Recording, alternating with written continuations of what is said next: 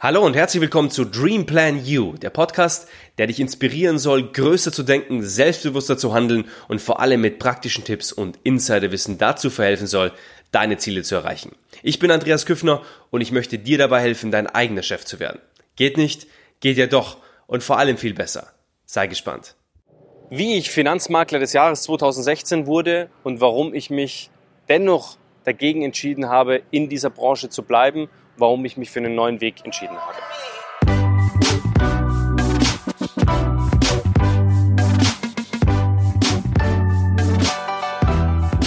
Zuerst einmal die Frage, wie bin ich Finanzmakler des Jahres 2016 geworden? Und äh, der Start dieser Erfolgsgeschichte war Mitte 2014 mit der Gründung dieser Unternehmung. Und äh, als ich angefangen habe, weiß ich noch wie heute, ich hatte einfach keinerlei Ahnung davon, äh, wie Finanzprodukte, wie man die vermarktet. Ich hatte keine Ahnung davon, wie man einen Bestand aufbaut, also Kundenstamm aufbaut.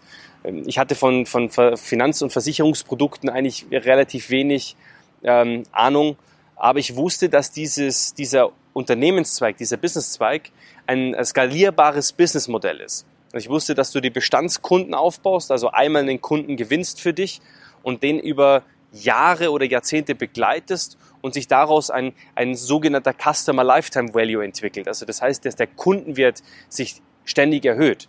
Also für mich als, als Unternehmer, der vorhin in der Unternehmensberatung gearbeitet hat, der wusste, wie man Unternehmen baut, ein tolles Geschäftsmodell. Ich wusste auch, dass äh, man nicht nur gute Abschlussprovisionen verdienen kann, sondern eben auch fortlaufend einfach sehr, sehr gute Umsätze erzielen kann. Ja? Und deswegen war diese Branche für mich interessant. Ich bin gestartet mit einem äh, Beraterkollegen von mir damals und wir haben diese Unternehmung angefangen mit einer klassischen Zwei-Mann-Kombo. Ja? Und äh, so den ersten Kunden, den zweiten Kunden gewonnen. Und so haben wir irgendwann festgestellt, dass wir durch gute Arbeit Empfehlungen generieren können. Und mir ist aufgefallen, und äh, da habe ich mich in meinem Masterstudiengang, ich habe äh, BWL studiert, in meinem Masterstudiengang dann eben auch äh, in meiner Masterarbeit mit dem Thema Empfehlungsmarketing auch auseinandergesetzt. Wie kannst du Vertrieb machen, also signifikante Vertriebserfolge generieren durch die klassische Empfehlung eines Freundes? Na, das ist für, für mich äh, eigentlich mein heutiges Tun, na, ist Empfehlungen zu generieren, Verbrauchernetzwerke aufzubauen. Und das Spannende daraus war für mich einfach ähm, herauszufiltern, okay, wie kann ich das, was ich in der Theorie mal in meiner Masterthesis bearbeitet habe, jetzt in mein eigenes Unternehmen einbauen. Warum ich das gemacht habe und warum die Empfehlung so ein interessantes Modell war, ich, für mich war klar, ich will keine Haustür Klinken putzen, ich möchte kein Versicherungsvertreter sein, ich möchte Kunden gewinnen dadurch, dass ich gute Arbeit mache und dadurch, dass sich diese gute Arbeit multipliziert. Also für mich war schon immer das Multiplikatorengeschäft, das Nichtlineare interessant und äh, dieses exponentialförmige ähm, Vertriebswesen interessant. Und äh, das habe ich dadurch geschafft, ähm, dadurch, dass wir am Anfang rausgegangen sind und gesagt haben, wer sind denn unsere Kunden? Also wie, wir haben uns so den perfekten Kunden mal skizziert Ne? Wirklich so ein Blueprint gebaut und zu sagen, okay, wenn wir einen Kunden haben wollen würden, welchen Wert hat der, welche Produkte nimmt der, ähm, wie viel Beratungszeit nimmt er in Anspruch, so dass wir halt einfach optimieren können und aus diesen zwei Kunden, das weiß ich noch wie heute, sind mehrere weitere Kunden entstanden, weil die uns weiterempfohlen haben in ihren Kreis, in ihrem Umfeld. Die wollten auch Mehrwert schaffen, die wollten auch Gutes tun und wir waren natürlich auch sehr, sehr gut mit dem, was wir gemacht haben.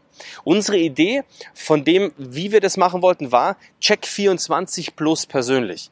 Wir wollten vergleichen, wir wollten marktumfassend einfach Finanz- und Versicherungsprodukte anbieten, ja, und es zu einem, zu sehr, sehr guten Konditionen vergleichbar na, also wirklich wie so, so ähm, diese, diese kleinpreisig, also hochpreisig und dann eben auch niedrigpreisig so rum äh, anbieten und so, dass der Kunde auch immer entscheiden kann, aber eben diesen, diesen, diesen direkten Bezug hat zu demjenigen, der einem das makelt. Also zu dem, ja, diese, diese, diese Kundenzufriedenheit und diesen, diesen Kundenwert auch nochmal in der persönlichen Note einfach zu haben in dieser Zeit, äh, und das muss man wirklich sagen, es ist ja relativ schnell extrem erfolgreich geworden. Wir haben ja dann relativ schnell auch äh, sechsstellige Umsätze erzielt im Jahr.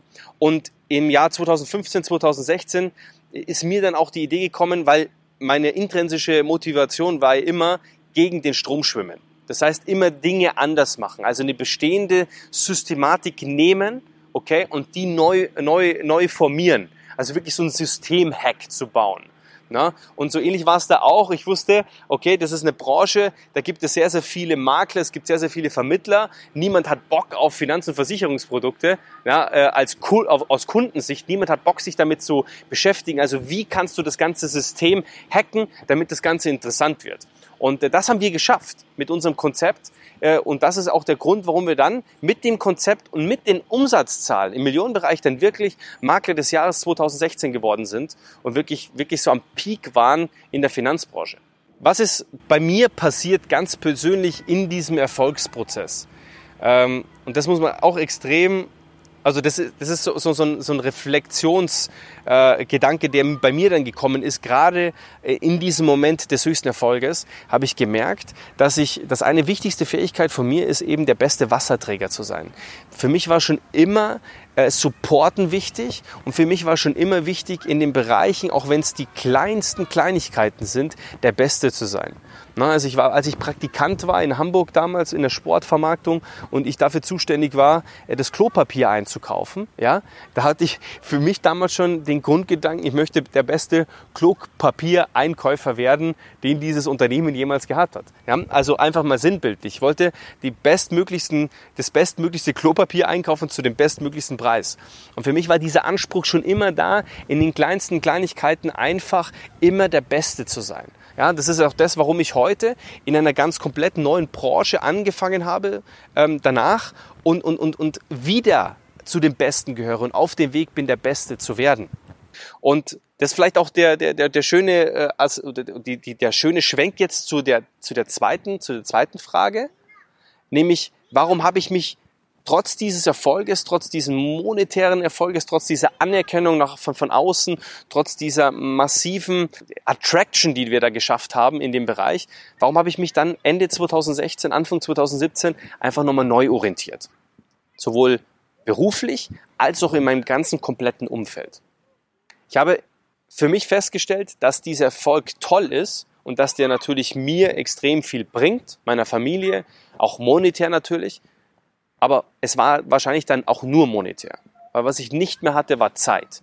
Ich habe am Freitagabend, ich weiß noch ganz genau, irgendwann um 23.59 Uhr habe ich auf die Uhr geschaut und habe gesagt, das kann nicht sein, dass ich es trotz des Erfolges nicht schaffe, daraus resultierend irgendwie einen Hebel zu bauen, der es mir ermöglicht, trotzdem so viel zu verdienen, aber auch die Zeit, die Freizeit nach oben zu schrauben und die Workzeit nach unten zu schrauben.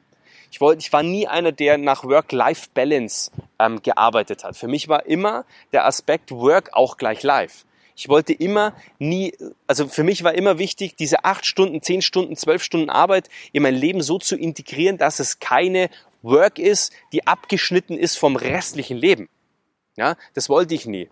Und ich habe aber da gemerkt, dass ich mir aus meinem Angestelltenverhältnis jetzt in der Selbstständigkeit wieder ein, eine Art Hamsterrad gebaut habe. Also ich habe mir so wie so eine eigene, so eine eigene Käseglocke wieder gebaut, in der ich wieder um den Kreis gelaufen bin. Natürlich viel mehr verdient habe, aber auch viel mehr investiert habe, viel mehr Risiko gegangen bin und auch viel mehr, ähm, ja, viel mehr verzichtet habe auf alles.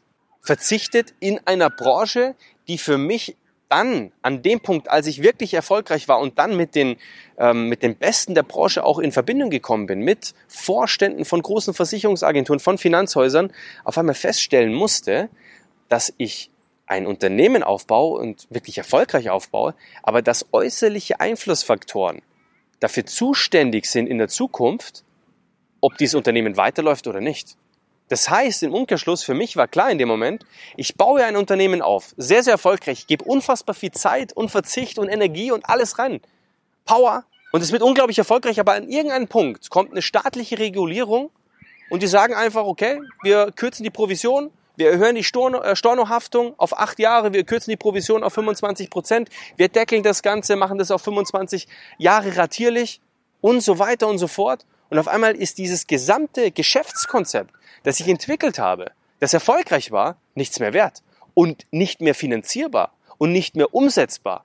Und das war der Punkt, wo ich dann für mich gesagt habe, okay, ich muss die Branche wechseln, weil ich möchte heute nicht mit dem Wissen arbeiten, in der Perfektion immer der Beste sein zu wollen, die Nummer eins sein zu wollen, in einer Branche, in einem Business-Sektor, in einem Vertriebszweig, den ich nicht komplett selbst beeinflussen kann.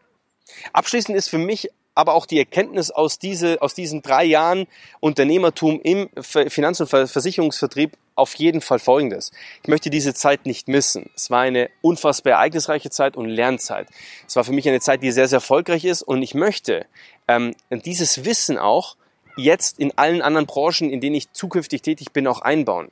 Und das ist das Spannende daran, ich kann dieses Wissen komplett transferieren in all die Dinge, die ich zukünftig machen werde.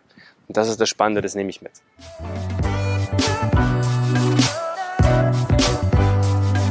Komm rüber auf die Erfolgsseite und plane mit mir deinen nächsten Schritt auf deinem Weg zum eigenen Chef. Geht nicht? Geht ja doch. Und vor allem viel besser.